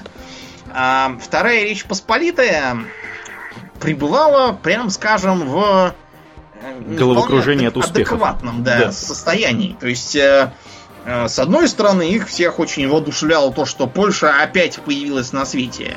До этого их вон, не было сто с лишним лет. Вот, никаких. А теперь вдруг они есть. Кроме того, они а, разгромили на Висле русских. А это значит, что все, так сказать, отомстили и, да. и скоро, скоро их совсем всех побьем. Один раз разгромили и, и, и еще раз разгромим, если надо будет. К тому же, Можем да, повторить. Можем они. повторить, да. Mm-hmm. У, у Польши, у Польши же у них э, воинский дух. Да. Тут справедливости ради надо сказать, что Пилсудский, в общем, да, нормально устроил армию, пока он был живой. Когда он помер, все сразу пошло к чертовой матери. Угу. А, кроме того, у Польши были некоторые даже достижения в смысле техники. Например, по-моему, Польша была первой, кто принял на вооружение танки с дизельным двигателем. Угу. То есть это далеко не все, в общем, могли. А, все эти мифы про то, что там поляки бились э, конницей с копьями против танков, это брехня. Э, это просто было из-за столкновения действительно конницы полковника Маштела же с какими-то расположившимися на отдых немцами, пешими. Там просто в лесу были рядом немецкие бронечасти, которых, о которых поляки не знали. Вот, и они подъехали, когда там уже немцы почти всех порубили саблями с коня пеших, и положили там, по-моему, то ли 20 человек, то ли чуть больше с конями, пока поляки не отступили. После чего немцы свои трупы поубрали, вот, пригласили американского нейтрального на тот момент журналиста, чтобы он там поснимал лежащих мертвых с лошадями поляков, и журналист написал, что да, типа, тупые скакали какие-то, да, до сих пор угу. с шашкой на танк, а потом еще для убедительности сняли кино. Значит, нарядили немцев какие-то найденные не весь где польские пехотные мундиры, посадили их на каких-то коней и типа стали снимать, что вот они там едут с шашкой на танк. Все Домнин по секретным документам. Да, это брехня. На самом деле у Польши была, в принципе, нормальная армия, если бы у них еще было политическое э, руководство вменяемое. Оно было такое, что... Ну, такое было. Да. А, например, писались мощные научные работы о том, что Польша, оказывается, является фактором равновесия в Восточной и Центральной Европе. И это вытекает э, ее роль как защитника малых государств не из каких-то мессианских э, мировоззрений, а из роли и веса чего-то там. Это все писалось, если что, за полгода до того, как фактор равновесия вместе со своим весом и ролью отправился опять далеко и надолго. А по улицам ходили демонстрации, вы можете нагуглить фотки, где, значит, идут поляки по улицам и несут э, транспаранты, где написано «Требуем заморских колоний для Польши». Ух ты! Потому что что, это у всех есть заморские колонии, а у Польши нет заморских колоний. Да. Требуем. Э, опять же, все это ходили там вот буквально до, до, до самой войны. Ходили, когда Слушай, казалось, а вот что... мне просто интересно, а у кого они это требуют? Ну, не знаю, у Лиги Наций, у, у Господа Бога, у, у кого-то требуют, не знаю. Может быть, напасть там на, на Францию, там на какую-нибудь, от, отнять у нее колонии или еще на кого-нибудь, не знаю. У них же были вот колонии, как бы сходные кресы эти самые, угу. а они ходили еще и заморские себе колонии и вообще. Э, считали, что они великая держава. Потом стало понятно, что тут не то, что заморские колонии, тут сами-то колонии. Надо было думать о том, как самим не стать колонией, а не заморские Но оказалось поздно все.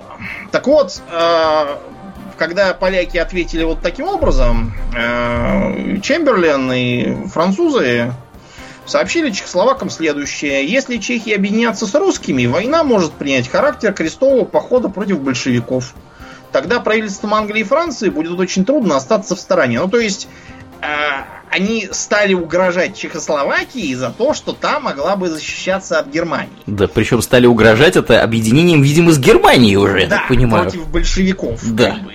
То есть... Неплохо. Э, в Москве это все прекрасно слышали и поняли, что западная дипломатия все это умиротворение затевает не потому, что там идиоты, а потому что они, видимо, тоже читали Майнкамп и видели, что там, что Лебенсраум надо искать на Востоке, а про Лебенсраум на Западе там особо не написано, поэтому, видимо, надо всячески открещиваться от каких-либо конфликтов с Гитлером, понадеявшись, что от Запада ему будет больше ничего не надо, он пойдет на восток, там завязнет, а там будет видно, как кого добивать. А, да, поэтому у Чехословакии сперва отняли э, судеты, угу. потом там внезапно восстали словаки, сказав, подождите, а что, так можно было, а теперь даешь независимую Словакию? Потому что там а, была какая-то Глинкова партия, это у него лидер был Глинка, которые все, в общем, рассуждали тоже про Великую Словакию, что чехи нам не братья, кто они такие ни вообще? По родине, не по матери, да, а, и все такое, что мы сейчас будем отделяться. А, увидав все это дело на Чехословакию просто с этих сторон накатили, Значит, э, венгры оттяпали пол Словакии еще э, дополнительно к себе. Ну, ну почему них... бы и нет, да. Да, поляки заняли Тешинский край, а немцы потом, сказав, что ну все равно как бы уже все, все пилят, чем мы-то. Э, уже кусок отобрали, они оккупировали всю Чехию и учредили там протекторат Богемии и Моравии. Да. На этом Чехословакия закончилась. И все, что осталось, это вот маленькая фашистская Словакия после этого. Э, в Москве стало понятно, что дело движется к финалу. То есть, если до Мюнхенского сговора еще можно было чего-то предотвращать, то теперь уже надо просто выяснять, кто с кем будет кого бить. Да. Да, по этой причине в Москве в 1939 году э, были проведены переговоры между советской, английской и французской делегациями. Э, значит, э, сразу было видно, что английская и французская делегации ничего подписывать не собираются. Во-первых, потому что э, когда они э, отправились э, в Москву, они почему-то не полетели на самолете, как все нормальные люди делают. Они зачем-то сели на пароход, поехали до Ленинграда, оттуда поехали поездом. То есть вот, э, чтобы еще потянуть время, надо было пешком просто пойти. Как калики перехожие, знаешь, с этими, да, с узелками. С узелками на палке, да, вот единственное, что они еще могли сделать, чтобы потянуть время. Потому что для них, на самом деле, задачей было всячески демонстрировать э, Германии, что вот мы можем как сговориться-то. Да. Если что, с нами тут да, воевать. И при этом нельзя. ни с кем не сговариваться. При этом ни с кем реально не сговариваться, чтобы когда Гитлер все-таки чтобы когда Гитлер поймет, что ничего там не сговорятся, он, он бы пошел на восток. Сталин, конечно, тоже это прекрасно понимал. А, и он тоже планировал скорее тянуть время и показывать Гитлеру, что вот мы сейчас тут как сговоримся с Францией и Англией, и тебе вилы будут, так что ты давай лучше думай, чтоб тебе нам предложить такое. А, следующие удивительные открытия начались, когда делегации все-таки собрались в Москве и стали знакомиться. Значит, со стороны Англии был э, представителем адмирал Дракс. Так. Значит, адмирал Дракс был э, известным э, таким подай-принеси в британской военной машине. То есть он не имел никакого ни веса, ни авторитета. Единственное, для чего он был нужен, это э, посылать его на всякие бессмысленные мероприятия, чтобы он там поприсутствовал угу. и не отнимал время у занятых людей нормальных. В общем, короче, решений никаких не был уполномочен принимать. Да, его э, Сталин просто сразу инструкцию Ворошилову дал, чтобы прежде всего нужно определить свои полномочия, а потом спросить, какие у них полномочия. Оказалось, что генерала, у адмирала Дракса нет никаких. За, есть, зачем вы ехали? приперся, да, непонятно. Значит, Дракс в ответ заявил, ну вот если бы мы совещание перенесли в Лондон, то там бы, значит, все полномочия сразу волшебным образом появились. То есть это, видимо, еще раз надо плыть на пароходе, и так можно долго плавать. Наши ему ответили, что, может быть, вы все-таки при привезете из Лондона письмо, а не будете тащить кучу народу туда, mm-hmm. в Лондон. Это будет просто логичней.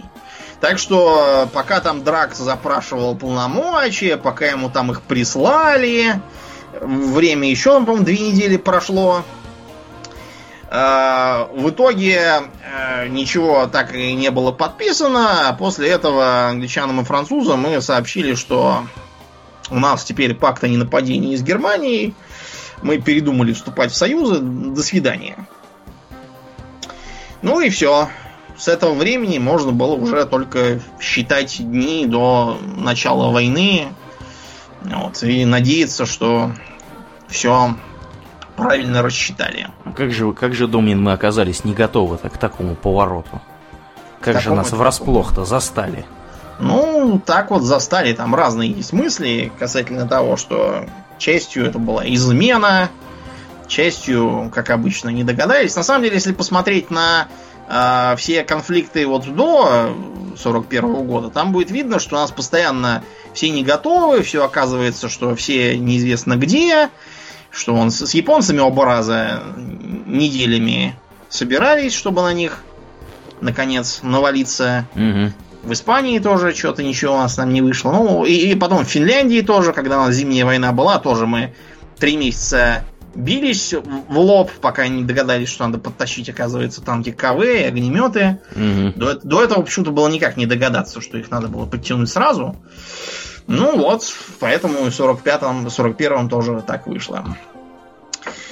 Поэтому а, после того, как Версальско-Вашингтонскую систему сменила Ялтинско-Потсдамская, было, были сделаны выводы. Во-первых, Германию вообще истребили в ее прежнем виде, поделили на две части, посадили в каждое марионеточное правительство, Ну, и вот только... Сначала ее поделили на четыре части. Да, на оккупационные зоны, да. Да, да, да. Потом уже как бы эти четыре части морфировали в две.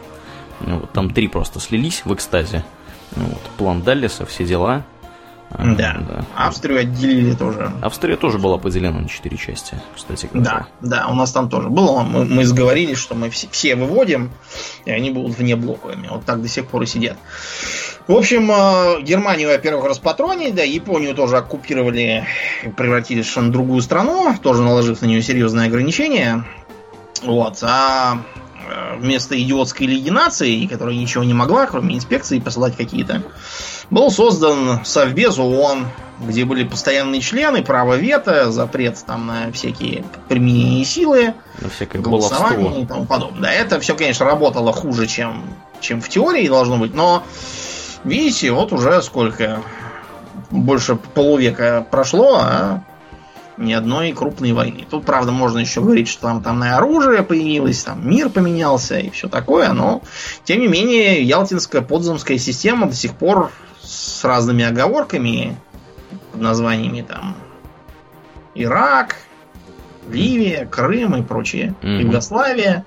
Да, разных оговорок уже довольно много, но пока вроде оно живет. Потому что больше сбалансировано, чем Версальско-Вашингтонская.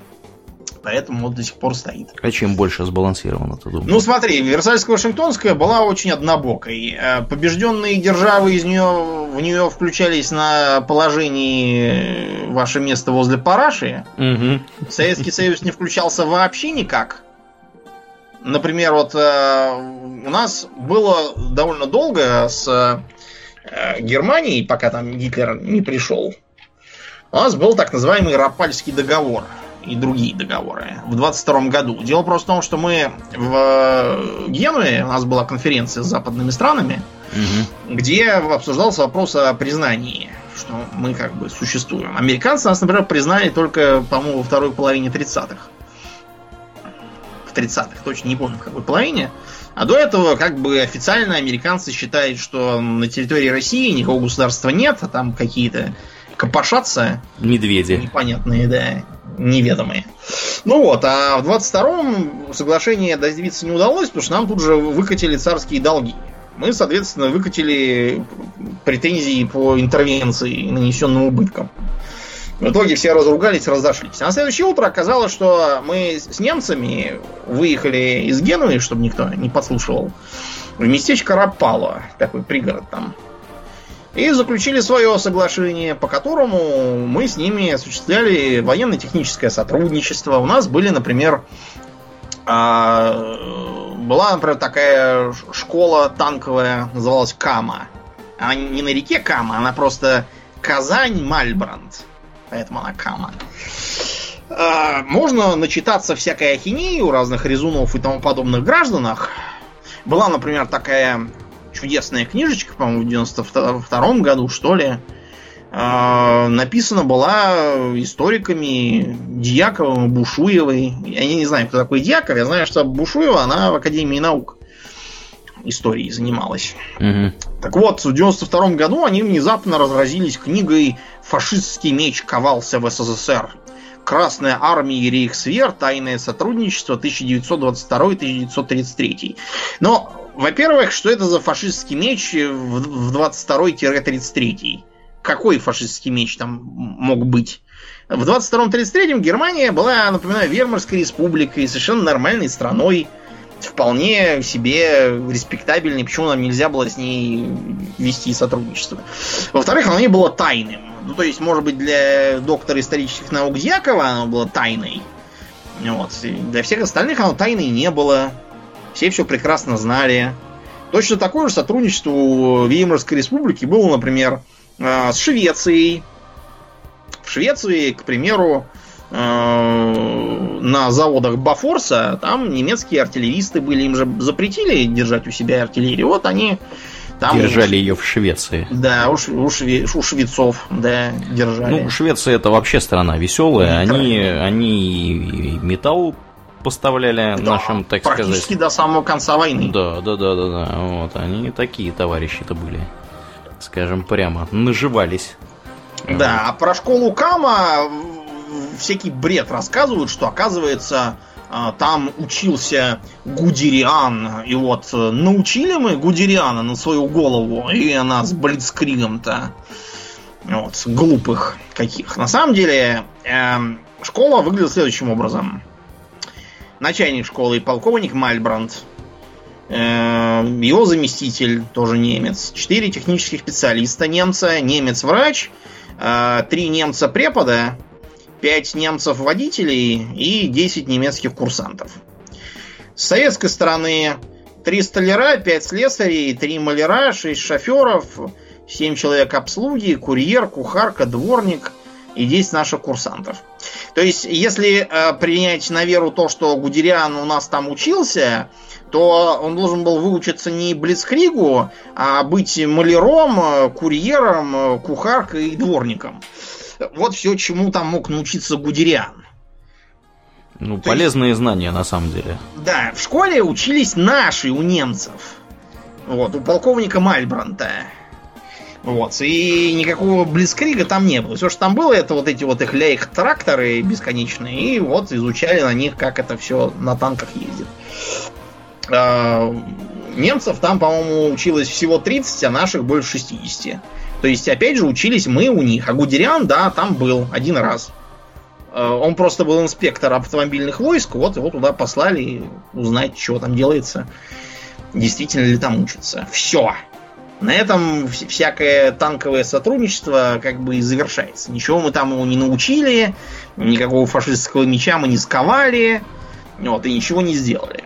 А, ну и взгляд с другой стороны. Иногда спрашивают, а почему вот э, так сказать, Британия с Францией все так замеряли.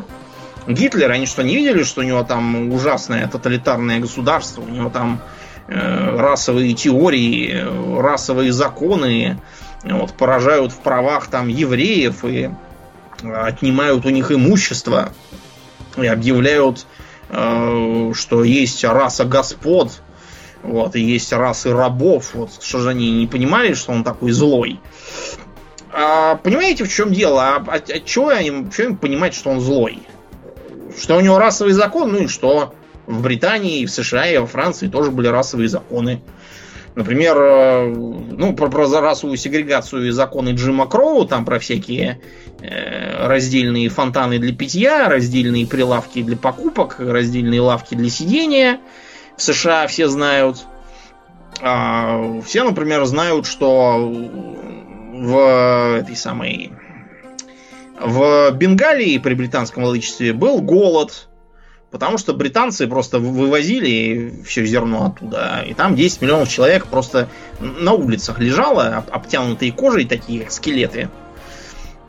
А про индусов Черчилль, обратите внимание, это не, не злой Чемберлен, а вроде как хороший Черчилль. Говорил, что тупая раса только своим размножением спасаемая от судьбы, которую давно заслужила. А про австралийцев говорил, что более чистая раса пришла и заняла их место, и правильно сделала.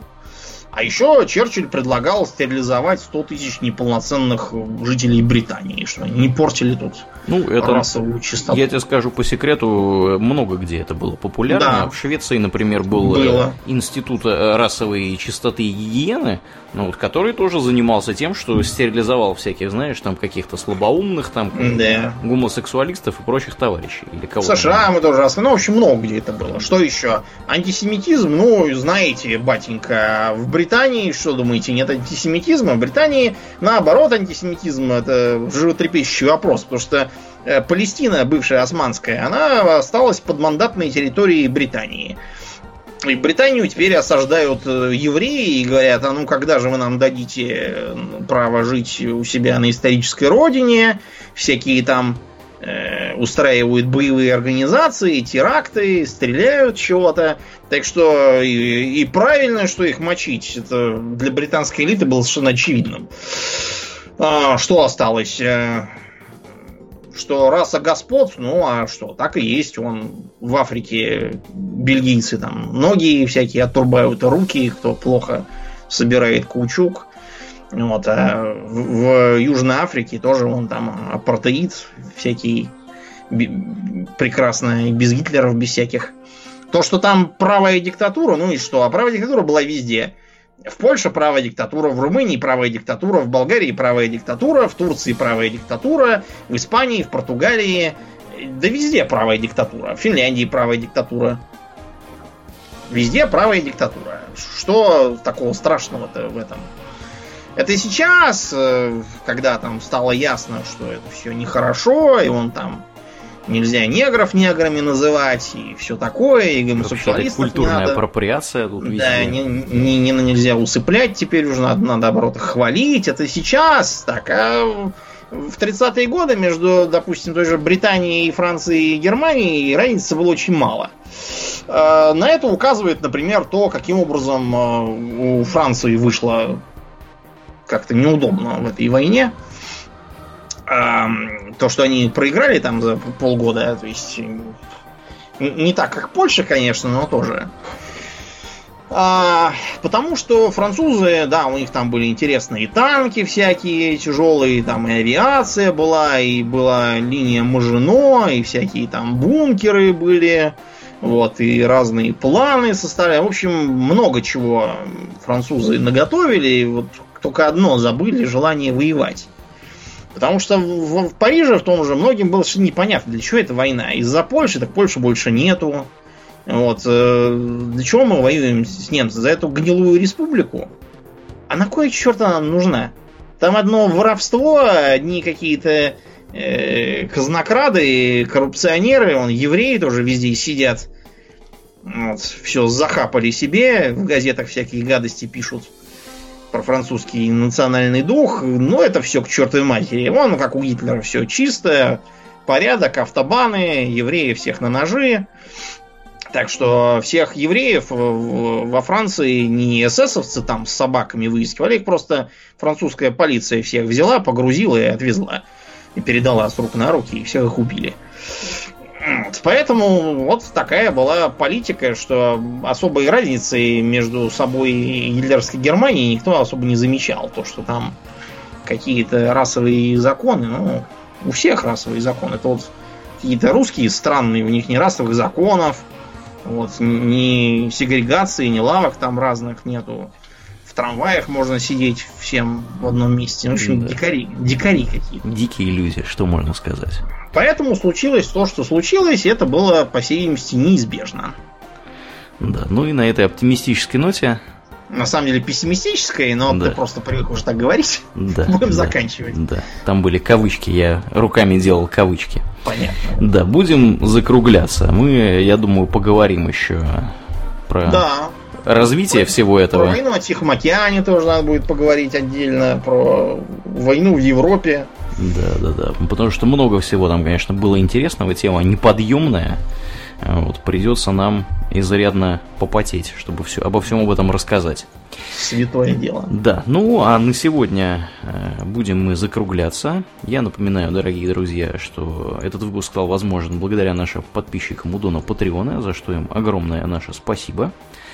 И вы слушали 29-й выпуск подкаста Хобби Токс Экстра. С вами были его постоянные ведущие Домнин и Аурлиен. Спасибо, Домнин. Всего хорошего, друзья. Пока.